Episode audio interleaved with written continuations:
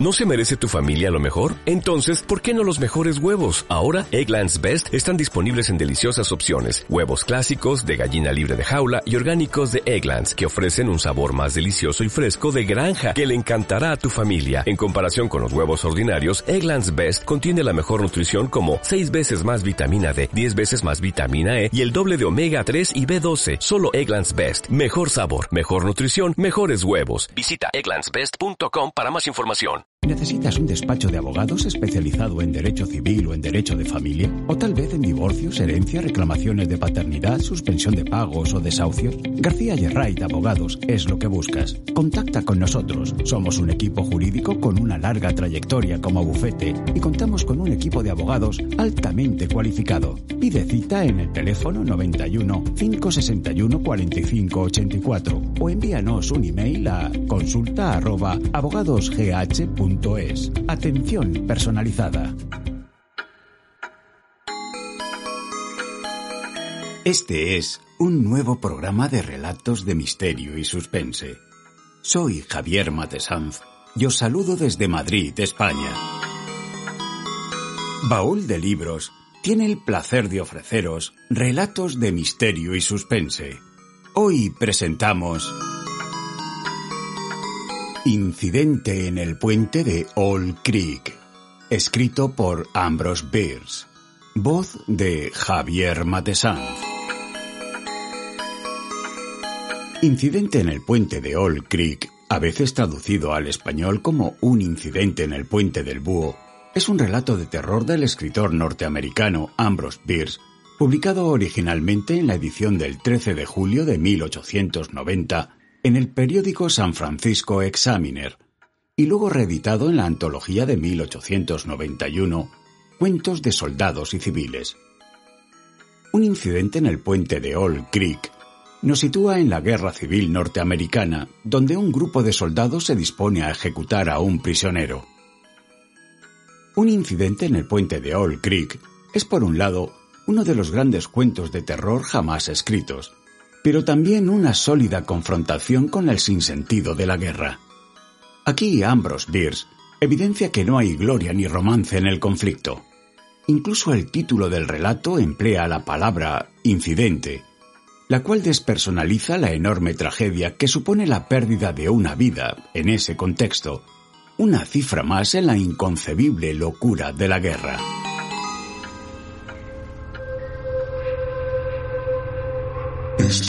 Preparados para pasar un rato de miedo? Ajustaos los auriculares, subid el volumen, poneos cómodos. Comienza el relato.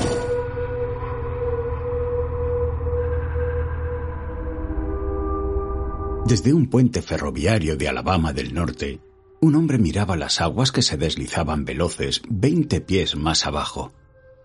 Tenía las manos detrás de la espalda, ceñidas las muñecas por una cuerda.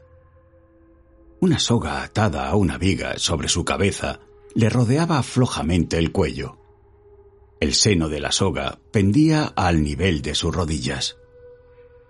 Algunos tablones sueltos, colocados sobre los durmientes que sustentaban las vías férreas, sostenían a él y a sus verdugos. Dos soldados rasos del ejército federal dirigidos por un sargento que en tiempos de paz podría haber sido ayudante de sheriff. A corta distancia, y sobre la misma improvisada plataforma, había un oficial armado con el uniforme correspondiente a su graduación, capitán. De cada extremo del puente, un centinela en posición de presentar armas, es decir, con el fusil vertical frente al hombro izquierdo, el percutor apoyado en el antebrazo y este horizontal y rígido a través del pecho, posición solemne y antinatural que obliga a mantener el cuerpo erguido. En apariencia, estos dos hombres no debían darse por enterados de lo que ocurría en el centro del puente. Se limitaban a bloquear los dos extremos de la tablazón que lo atravesaba.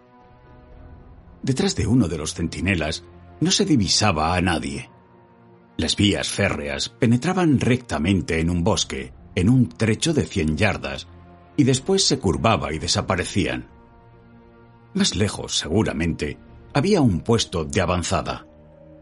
La opuesta margen del río era terreno despejado, una suave cuesta coronada por una barrera de troncos verticales, aspillerada por los fusiles, con una sola tronera por donde asomaba la boca de un cañón de bronce que dominaba el puente. En mitad de la cuesta, entre el puente y el fuerte, estaban los espectadores. Una compañía de infantería de línea en posición de descanso, las culatas de los fusiles apoyadas en el suelo, los cañones ligeramente inclinados hacia atrás contra el hombro derecho, las manos cruzadas sobre la caja. A la derecha de la formación había un teniente. La punta de su espada rayaba el suelo. Su mano izquierda descansaba sobre la derecha. Salvo el grupo de cuatro hombres que ocupaban el centro del puente, nadie se movía. Los soldados miraban con fijeza el puente, pétreos e inmóviles. Los centinelas, apostados en las márgenes del río, parecían estatuas.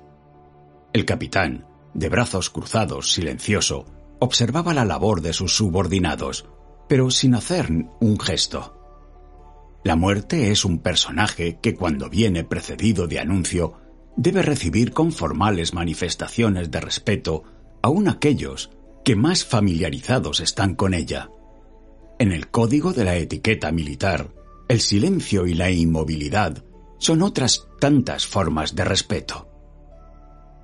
El hombre cuya ocupación en aquel instante era hacerse ahorcar, aparentaba unos 35 años. Vestía de paisano, de hacendado para ser más exactos. Sus rasgos eran regulares.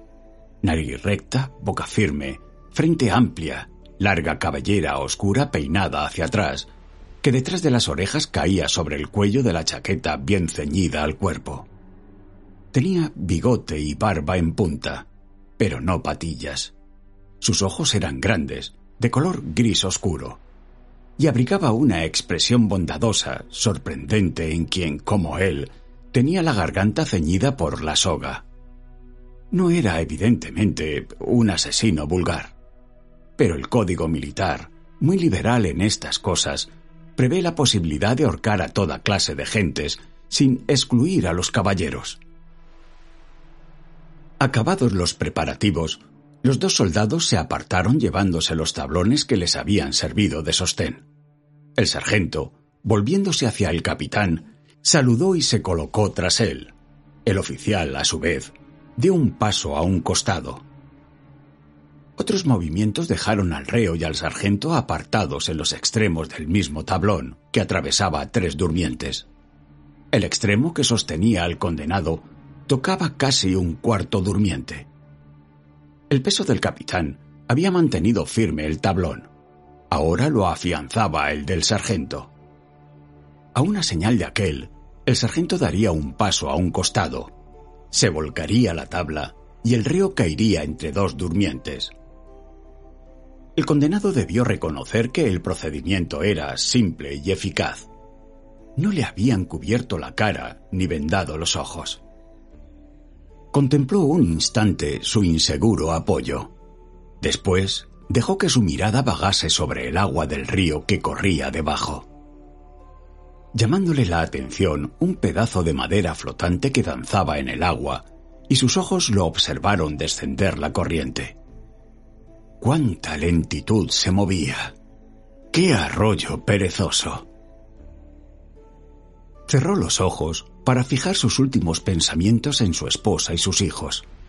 El agua dorada por el sol matinal.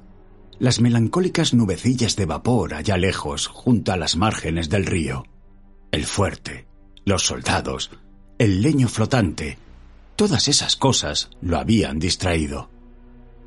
Y ahora tuvo conciencia de una nueva perturbación que desintegraba el recuerdo de sus seres amados.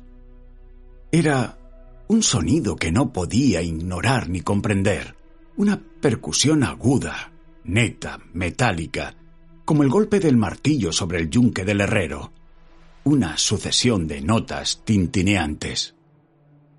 Se preguntó qué era y si estaba lejos o cerca, pues tanto parecía lo uno como lo otro. Su ritmo era regular, pero lento como el de las campanas que tocan a difunto. Aguardaba cada toque con impaciencia y sin saber por qué, con aprehensión. Los intervalos de silencio se alargaron progresivamente. Las demoras se tornaron obsesivas. A medida que se volvían más infrecuentes, los sonidos aumentaban en fuerza y agudeza. Heríanle el oído como puñaladas. Sintió miedo de gritar. Lo que oía era el tic-tac de su reloj. Abrió los ojos y nuevamente vio las aguas a sus pies. Si pudiera desatarme las manos, pensó, ¿acaso tendría tiempo para desceñirme la soga y zambullirme en el río? Buceando, podría escapar a las balas y nadando vigorosamente alcanzar la orilla, ganar el bosque y llegar a mi casa. Las líneas del enemigo, gracias a Dios, no han rebasado mi casa. Los invasores no han llegado aún a mi esposa y mis hijos. Mientras el cerebro del condenado, más que elaborar estos pensamientos que hemos intentado traducir en palabras, los recibía como fugaces destellos, el capitán hizo al sargento la señal convenida. El sargento dio un paso a un costado. Peyton Farquhar era un hacendado rico, perteneciente a una antigua y respetada familia de Alabama. Siendo amo de esclavos y político, como todos los demás esclavistas, era también naturalmente secesionista de alma y ardoroso partidario de las causas sudistas. Motivo de fuerza mayor, que no es menester relatar aquí, le impidieron sentar plaza en el valeroso ejército que luchó en las desastrosas campañas cuya culminación fue la caída de Corinth. La actividad, sin embargo, acabó por enardecerlo como una afrenta. Deseaba una válvula de escape para sus energías, anhelaba la vida noble del soldado y la oportunidad de distinguirse. Y estaba seguro de que más tarde o temprano se le presentaría la oportunidad, como se presenta a todos en tiempo de guerra. Entretanto, hacía lo que podía. Ningún servicio le habría parecido demasiado humilde siempre que contribuyera a la causa del sur.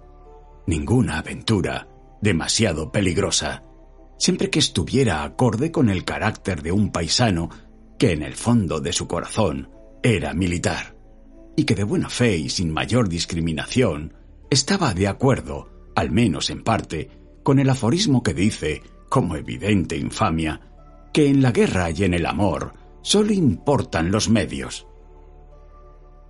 Una tarde, mientras Farquhar y su esposa estaban sentados en un banco rústico cerca de la entrada del parque, un jinete con uniforme gris llegó al portón y pidió un vaso de agua. La señora Farquhar tuvo a honra el servirle con sus propias manos.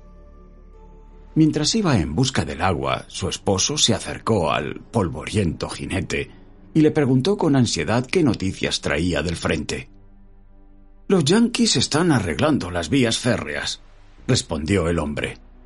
Y se preparan para otro avance. Han llegado al puente de Owl Creek y repararon y alzaron una empalizada en la otra margen. El comandante publicó un bando y lo hizo clavar en todas partes. Dice que cualquier civil a quien se sorprenda dañando las vías férreas, puentes, túneles o trenes será ahorcado sumariamente. Yo mismo vi el bando. ¿Qué distancia hay de aquí al puente de Old Creek? Unas treinta millas. ¿Y de este lado del arroyo no hay fuerzas enemigas? Solo un puesto avanzado a media milla de distancia sobre el ferrocarril y un centinela en la cabeza del puente. ¿Y si un hombre, un civil, un perito en ahorcaduras, dijo Farquhar sonriendo, eludiera el puesto de avanzada y dominara al centinela, ¿qué podría hacer? El soldado reflexionó. Estuve allí hace un mes, repuso. Observé que la inundación del invierno último había acumulado una gran cantidad de leños flotantes contra la primera pila del puente. Ahora la madera está seca y arderá como estopa. La mujer trajo el agua que el soldado bebió. Se lo agradeció ceremoniosamente, hizo una reverencia a su esposo y se marchó. Una hora después, ya entrada la noche, volvió a pasar por la plantación rumbo al norte, de donde había venido. Era un espía federal.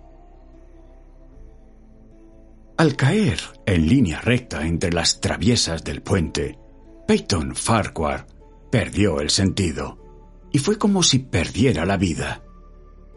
Siglos después, o tal al menos le pareció, el dolor de una fuerte presión en la garganta, seguido de una sensación de sofoco. Agudos, lacerantes alfilerazos irradiaban de su garganta y estremecían hasta la última fibra de su cuerpo y de sus extremidades. Esas lumbraradas de dolor parecían propagarse a lo largo de las ramificaciones perfectamente definidas y pulsar con periodicidad inconcebiblemente veloz. Eran como pequeños torrentes de fuego palpitante que calentaban su cuerpo a una temperatura insoportable.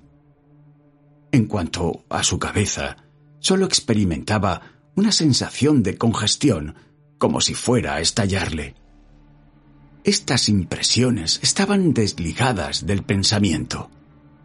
La parte intelectual de su ser ya se había desvanecido. Solo podía sentir, y sentir era el tormento. Tenía conciencia de que se estaba moviendo, rodeado por una nube luminosa de la que era apenas el corazón incandescente, ya sin sustancia material, se balanceaba en inconcebibles arcos de oscilación como un vasto péndulo. De pronto, con terrible subitaneidad, la luz que lo rodeaba saltó disparada hacia arriba y sintió el chapoteo de una zambullida. Un estruendo brutal palpitaba en sus oídos y todo estaba frío y oscuro. Recuperó la facultad de pensar. Comprendió que la soga se había cortado, había caído al arroyo. La sensación de asfixia no aumentó. El nudo que le apretaba el cuello lo sofocaba e impedía que el agua llegara a sus pulmones. Morir estrangulado en el fondo de un río. La idea le pareció absurda. Abrió los ojos en la negrura y vio sobre su cabeza un fulgor, pero cuán distante, cuán inaccesible. Seguía hundiéndose porque la luz se tornaba más débil, cada vez más débil, hasta convertirse en mera vislumbre. Después comenzó a crecer y a brillantarse, y adivinó que ascendía a la superficie. Lo comprendió con disgusto, pues había empezado a experimentar una sensación de bienestar. Ahorcado y ahogado, pensó. Vaya y pase. Pero no quiero que me maten a tiros. No, no quiero que me maten así. No es justo. No tuvo conciencia del esfuerzo, pero un agudo dolor en las muñecas le advirtió que estaba tratando de soltar sus manos. Prestó cierta atención indiferente al forcejeo, como un curioso que observa las proezas de un juglar, sin interesarse mucho por el resultado. ¡Qué espléndido esfuerzo! ¡Qué vigor magnífico y sobrehumano! ¡Ah! ¡Valerosa empresa! ¡Bravo! La cuerda estaba rota. Sus brazos se abrieron y flotaron hacia arriba. Las manos tornáronse vagamente visibles a la luz que aumentaba. Con renovado interés las observó precipitarse, primero una, después la otra, sobre el nudo que le ceñía el cuello. Lo arrancaron y lo echaron ferozmente a un costado, y las ondulaciones de la soga le hicieron pensar en una culebra de agua. Átenla otra vez, átenla otra vez. Creyó gritar estas palabras a sus manos, porque a la ausencia del nudo habían sucedido las más espantosas ansias experimentadas hasta ese momento. El cuello le dolía terriblemente, el cerebro lo sentía como incendiado, el corazón, que hasta entonces había aleteado débilmente, le pareció que daba un gran salto y buscaba salirse por la boca. Sentía todo el cuerpo atormentado y dilacerado con insoportables ramalazos. Pero sus manos rebeldes no obedecían la orden. Golpeaban vigorosamente el agua con rápidas brazadas verticales, obligándole a salir a la superficie. Sintió emerger su cabeza. El pecho se le expandió convulsivamente y con un supremo estremecimiento de dolor, sus pulmones aspiraron una gran bocanada de aire que expelió instantáneamente con un aullido. Estaba ahora en plena posesión de sus sentidos. Más aún, los sentía sobrenaturalmente aguzados y vigilantes. Algo, dentro de la terrible perturbación de su sistema orgánico, se los había exaltado y refinado a tal punto que registraban cosas jamás percibidas anteriormente. Sentía los rizos del agua, escuchaba separadamente el ruido que hacía cada uno de ellos al chocar contra su cara. Miró hacia el bosque en la margen del arroyo. Vio los árboles, las hojas, las nervaduras de cada hoja. Vio los insectos que se movían en las hojas, las cigarras, las mariposas multicolores, las arañas grises que tendían sus telas entre una rama y otra.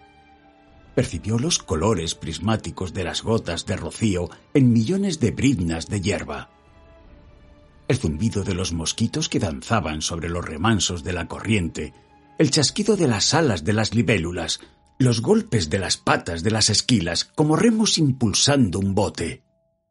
Oía con perfecta claridad todos esos sonidos. Bajo sus ojos se deslizó un pez y oyó el ruido que hacía su cuerpo hendiendo el agua. Había salido a la superficie, de espaldas al puente. Un segundo más tarde, el mundo visible pareció girar, pausado, tomándolo a él como centro. Y entonces vio el puente, el fuerte, los soldados sobre el puente, el capitán, el sargento, los dos soldados rasos, sus verdugos. Estaban recortados en silueta contra el cielo azul. Gritaban y gesticulaban señalándolo. El capitán había desenfundado su pistola, pero no hizo fuego. Los otros estaban desarmados. Sus movimientos eran grotescos y horribles, gigantesca su estampa. Súbitamente oyó una detonación y algo chasqueó en el agua a pocos centímetros de su cabeza, salpicándole la cara. Luego, un segundo estampido, y vio a uno de los centinelas fusil al hombro. Una nubecita de humo brotaba del caño. El fugitivo vio el ojo de aquel hombre clavado en los suyos, detrás de la mira del fusil.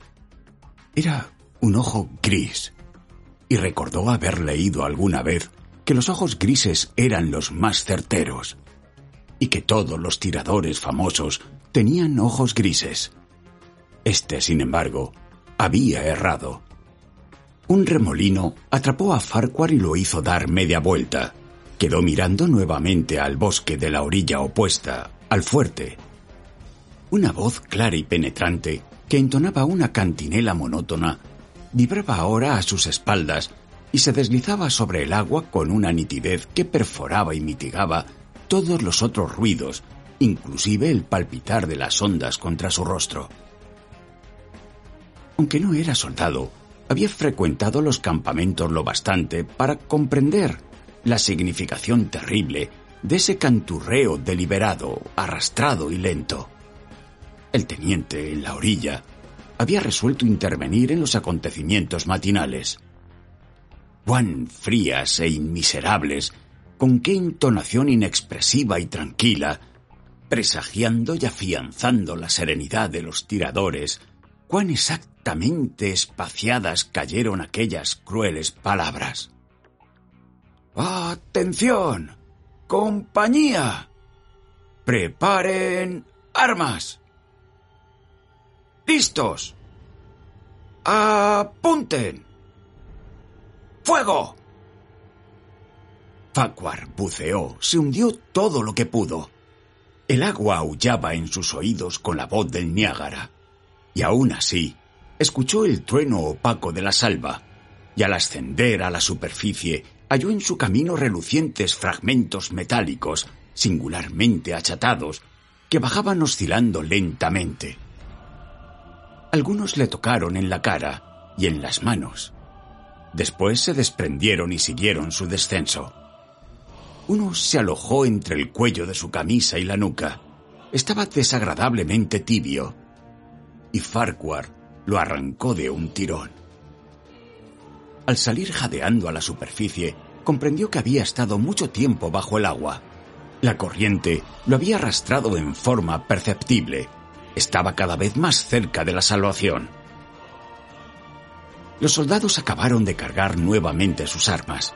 Las baquetas metálicas llamearon simultáneamente a la luz del sol al salir de las bocas de los fusiles.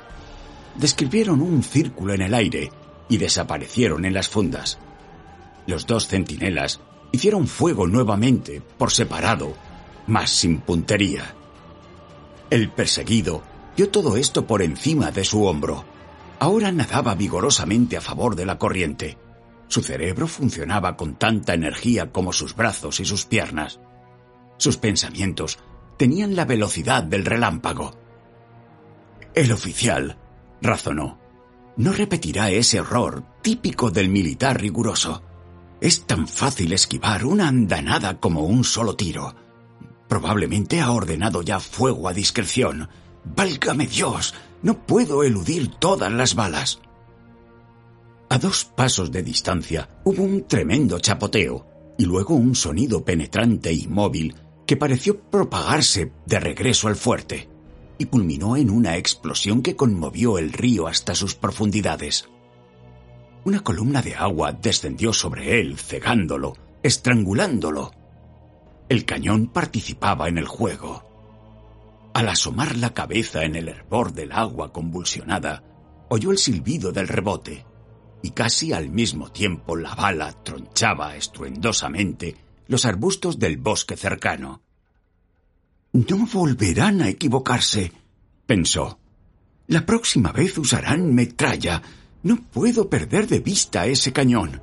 El humo me servirá de advertencia. La detonación llega demasiado tarde. Demora más que el proyectil. Es un buen cañón. Súbitamente sintió que giraba y giraba como un trompo. El agua, las márgenes, el puente ahora distante, el fuerte y los hombres, todo estaba mezclado y confuso. De los objetos solo percibía el color, bandas horizontales y circulares de color. Giraba en el centro de un torbellino y la velocidad de rotación y de avance lo enfermaba y aturdía. Pocos segundos más tarde fue lanzado sobre la grava, al pie de la margen izquierda del río la margen meridional, detrás de una saliente que lo ocultaba de sus enemigos. Lo devolvieron a la realidad la súbita interrupción del movimiento y el escozor de una de sus manos lacerada por la arenilla. Lloró de alegría. Hundió los dedos en la arena, la derramó a puñados sobre su cabeza y la bendijo en voz alta. Era como el oro, como una lluvia de diamantes, rubíes, esmeraldas. Nada había más hermoso. Los árboles de la ribera parecían gigantescas plantas de jardín. Notó en ellos un orden definido. Aspiró la fragancia de sus flores. Entre los troncos brillaba una extraña luz rosada, y el viento arrancaba de sus ramas la música de las arpas eólicas. Peyton Furquhar no sintió deseos de perfeccionar su huida se contentaba con permanecer en ese lugar encantado hasta que volvieran a capturarlo. Un zumbido y luego un repiqueteo de metralla que conmovió las altas ramas de los árboles lo arrancaron de su ensoñación. El frustrado artillero había disparado al azar un cañonazo de despedida. Peyton Farquhar se incorporó de un salto, corrió por el declive de la ribera y se internó en el bosque. Anduvo todo el día orientándose por el sol. El bosque parecía interminable. No se veía un claro, ni siquiera una picada de leñadores. Nunca había creído vivir en una comarca tan salvaje. La revelación tenía algo de pavoroso. Al caer la noche, Estaba postrado por la fatiga y el hambre, con los pies llagados. El recuerdo de su esposa y de sus hijos lo obligó a seguir. Por fin, halló un camino y comprendió que iba en la dirección propicia. Era ancho y recto como una calle de ciudad. Sin embargo, parecía intransitado. Ni campos cultivados lo bordeaban, ni habitación alguna, ni el ladrido de un perro sugería la presencia humana. Los troncos negros de los grandes árboles formaban paredes verticales a ambos lados, convergiendo en un punto del horizonte como un diagrama en una lección de perspectiva. Alzó la vista y vio fulgir grandes estrellas de oro que le parecieron desconocidas y formaban extrañas constelaciones abrigó la certeza de que estaban agrupadas en un orden provisto de secreto y maligno significado. Poblaban el bosque a ambos lados extraños rumores. Oyó repetidamente murmullos en un idioma desconocido. Le dolía el cuello. Al tocar con la mano, lo notó horriblemente hinchado. Adivinó un círculo negro donde le había ceñido la cuerda. Sentía los ojos congestionados. Ya no podía cerrarlos. La sed le hinchaba la lengua, la sed y la fiebre. Para mitigarla, sacó la lengua al aire fresco, entre los dientes. El césped de la intransitada alameda era como una alfombra blanda. Ya no sentía camino bajo sus pies. Indudablemente, a pesar del sufrimiento, se ha quedado dormido mientras caminaba porque ahora contempla otra escena. O quizá simplemente ha vuelto en sí después de un delirio. Se hallaba ante la reja de su propia casa. Todo está como lo dejó. Todo brilla espléndido bajo el sol matinal. Seguramente ha caminado toda la noche. Abre el portón. Echa a andar por la amplia vereda blanca. Ve un revuelo de faldas, su mujer, fresca, bella y dulce, baja de la vereda a su encuentro. Al pie de la escalinata se queda esperando, con una sonrisa de inefable alegría, en una actitud de incomparable gracia y dignidad. ¡Cuán hermosa es! Él avanza con los brazos abiertos, y cuando va a estrecharla, siente un golpe demoledor en la nuca una cegadora luz blanca fulgura a su alrededor. Oye un ruido semejante a un cañonazo. Después, todo es oscuridad y silencio. Peyton Falquar estaba muerto. Su cadáver, con el cuello quebrado, se balanceaba suavemente entre los maderos del viejo puente de Old Creek.